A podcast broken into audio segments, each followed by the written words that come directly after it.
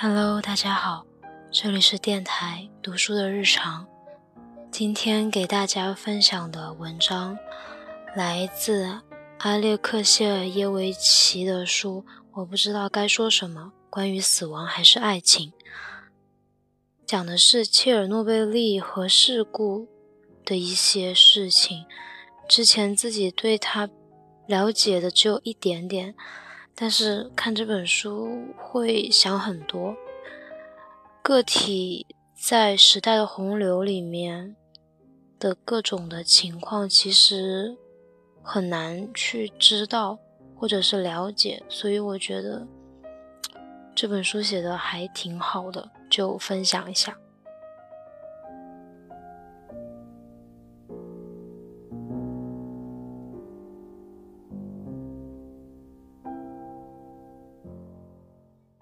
这个片段的名字叫做《生活中为何不能没有契科夫和托尔斯泰》。我祈祷什么？问我，我祈祷什么？我不上教堂祷告，我自己祈祷。我想要爱情，我有能力爱人，我为我的爱祷告。但是我（括号）突然不说话。可以感觉到他不想讲。括号结束。我该记得吗？也许我应该把那些事抛在脑后。我没看过相关的书籍或电影。电影里描述的是战争。我的爷爷奶奶说他们没有童年，只有战争。他们的童年是战争，我的童年是切尔诺贝利。我就是来自那个地方。你是作家，但没有一本书可以帮我理解。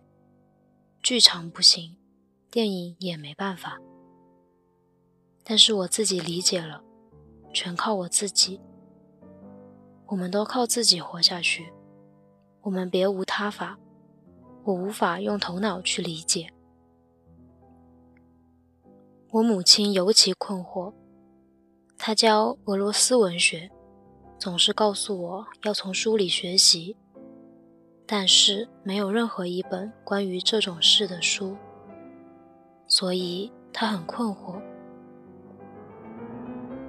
没有契诃夫和托尔斯泰，我们该怎么办？我应该记住吗？我想记住，却也不想。（括号）他仿佛在听自己说话。也像是和自己争辩。括号结束。如果科学家什么都不知道，作家什么都不知道，就让我们用自己的生命和死亡帮助他们。我妈妈就是这样想。但是我不想思考这个问题。我要快乐。我为什么不能快乐？我们住在核电厂附近的小镇。普利比特，那是我出生成长的地方。我们住在一栋大型组合建筑的五楼，窗户望出去就是核电厂。四月二十六日，那座城市的倒数第二天，那里已经不存在了，剩下的不是我们的城市。邻居坐在阳台上，用望远镜看火。我们几个小孩骑脚踏车冲到电厂，没有脚踏车的人都很嫉妒。没有人骂我们，没有人叫我们不要去，我们的父母、老师都没说。吃午餐时，河里已经没有渔夫。他们回来时全身漆黑。你在索契晒一个月也不会变得那么黑，那是辐射。核电厂上方的烟雾不是黑色或黄色，而是蓝色的。但是没有人骂我们。我们习惯听到这里或那里爆炸，可那只是普通的火灾，被普通的消防员扑灭。男孩子开玩笑说：“去墓园排队，最高的人先死。”我还很小。不记得我当时害不害怕，只记得很多奇怪的事情。朋友告诉我，他和他妈妈花了一整晚把钱和金子埋起来，一直担心他们忘记埋在什么地方。我奶奶退休时拿到一只图拉的茶壶，不知道为什么，她最担心的就是那只茶壶。爷爷的奖牌，还有一台很旧的盛家牌缝纫机。父亲下班回家。说我们要撤离，就像战争书籍里描述的。我们上了巴士后，父亲突然想到他忘了一个东西，连忙跑回家。回来时，手里拿着还挂在衣架上的两件新衬衫。当时的感觉很奇怪，军人穿防护衣、戴面罩在街上行走，好像外星人。有人问他们：“我们接下来要怎么办？”“干嘛问我们？”他们不耐烦地说：“看到白色的伏尔加车了吗？老板都在那里，去问他们。”我们坐上巴士，天空好蓝。我们要去哪儿？我们的袋子和篮子里装着复活节的彩蛋和蛋糕。如果这是战争，那和我在书里看到的很不一样。应该到处可以看到爆炸。巴士移动得很慢，因为不时有牲畜挡在路中间。几个人把牛和马赶开，空气中弥漫着尘埃和牛奶的味道。司机对牧羊人大叫：“你为什么让这些东西走在路上？辐射尘都踢起来了，为什么不带他们从田里走？”他们回骂说：“践踏黑麦和草太浪费了。”没有人想到我们永远不会回来。这种事从来没发生过。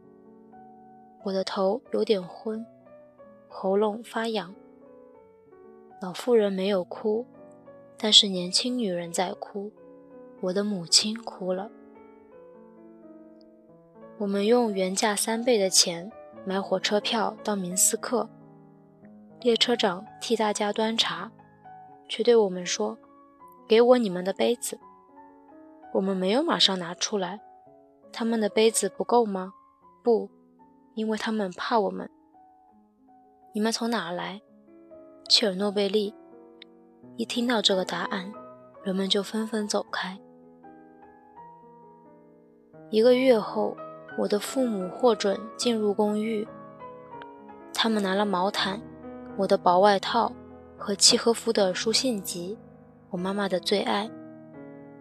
奶奶不明白他们为什么没拿她自制的草莓果酱，毕竟果酱是装在罐子里，还是密封的。他们在毯子上发现一个污点，我的母亲拿去清洗，用吸尘器吸。都没用，他们送去干洗，结果那个点竟然发光，他们只好用剪刀剪掉。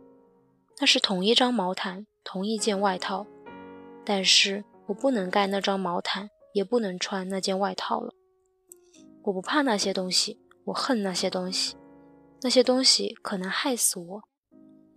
我心里有一股自己也不是很了解的恨意。每个人都在谈论那起意外，在家里、学校、公交车、大街上，人们拿它和广岛相比，但是没人相信。你如何相信你无法理解的事物？无论多努力，都无法理解。我记得我们离开时，天空好蓝好蓝。奶奶无法适应新家，总是想念我们的老家。临终前，他说：“我想吃酸蘑。我们好几年不能吃酸蘑，那种植物最能吸收辐射。我们把它葬在他的老家杜布洛尼。那座村子在隔离区，以铁丝网围着，还有军人拿机关枪看守。他们只让大人进去，我的父母和其他亲戚。”可是我不能进去，他们说，小孩子不可以进去。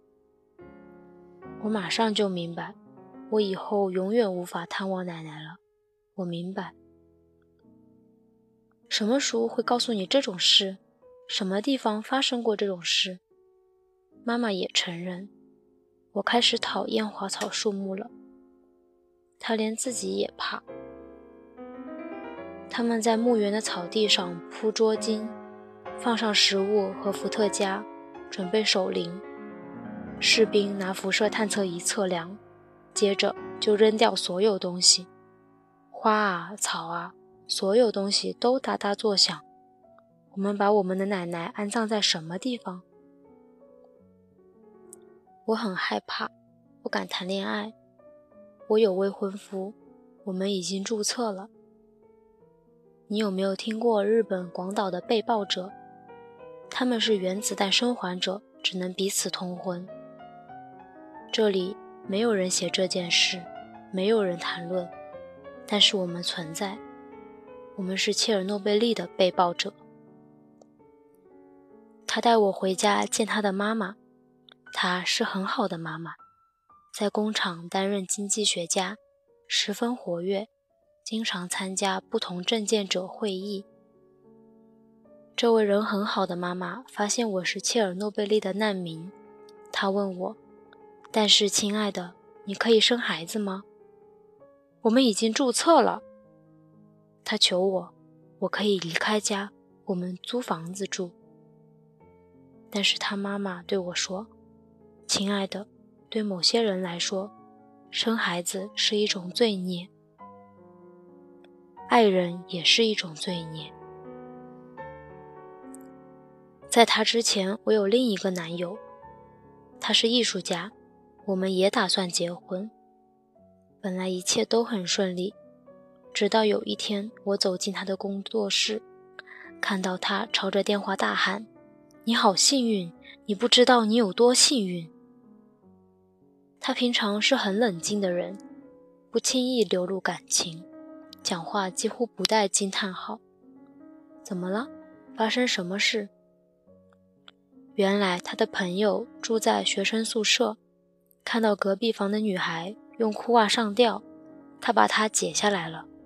我的男友异常兴奋，用颤抖的声音对我说：“你不知道他看到了什么，他经历了什么。”他把她抱在怀里，摸她的脸，看到她唇上的白色泡沫。我们动作快一点，可能还来得及。他完全没有提到那个死掉的女孩，丝毫不同情她。他只想去看。去记住，当成以后画画的灵感。我想起他曾经问我，核电厂的火是什么颜色？有没有看到被射死的猫和狗？他们是不是躺在街上？有没有人哭？有没有人看到他们是怎么死的？从此以后，我没办法和他在一起了。我无法回答他。我不知道我想不想再见到你。我觉得你也用同样的眼神看我，和他一样，只想观察我，然后记下来，就像在做实验。我无法摆脱那种感觉，永远无法摆脱那种感觉。你知道生小孩可能是一种罪吗？我以前从来没听过这种事。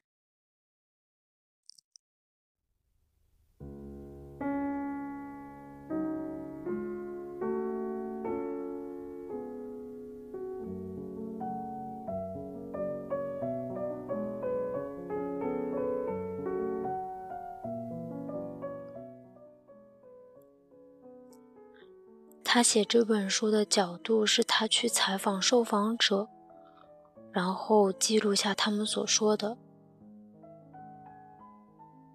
嗯，看的时候我也觉得我不知道该说什么。那么今天就这样吧，祝各位晚安。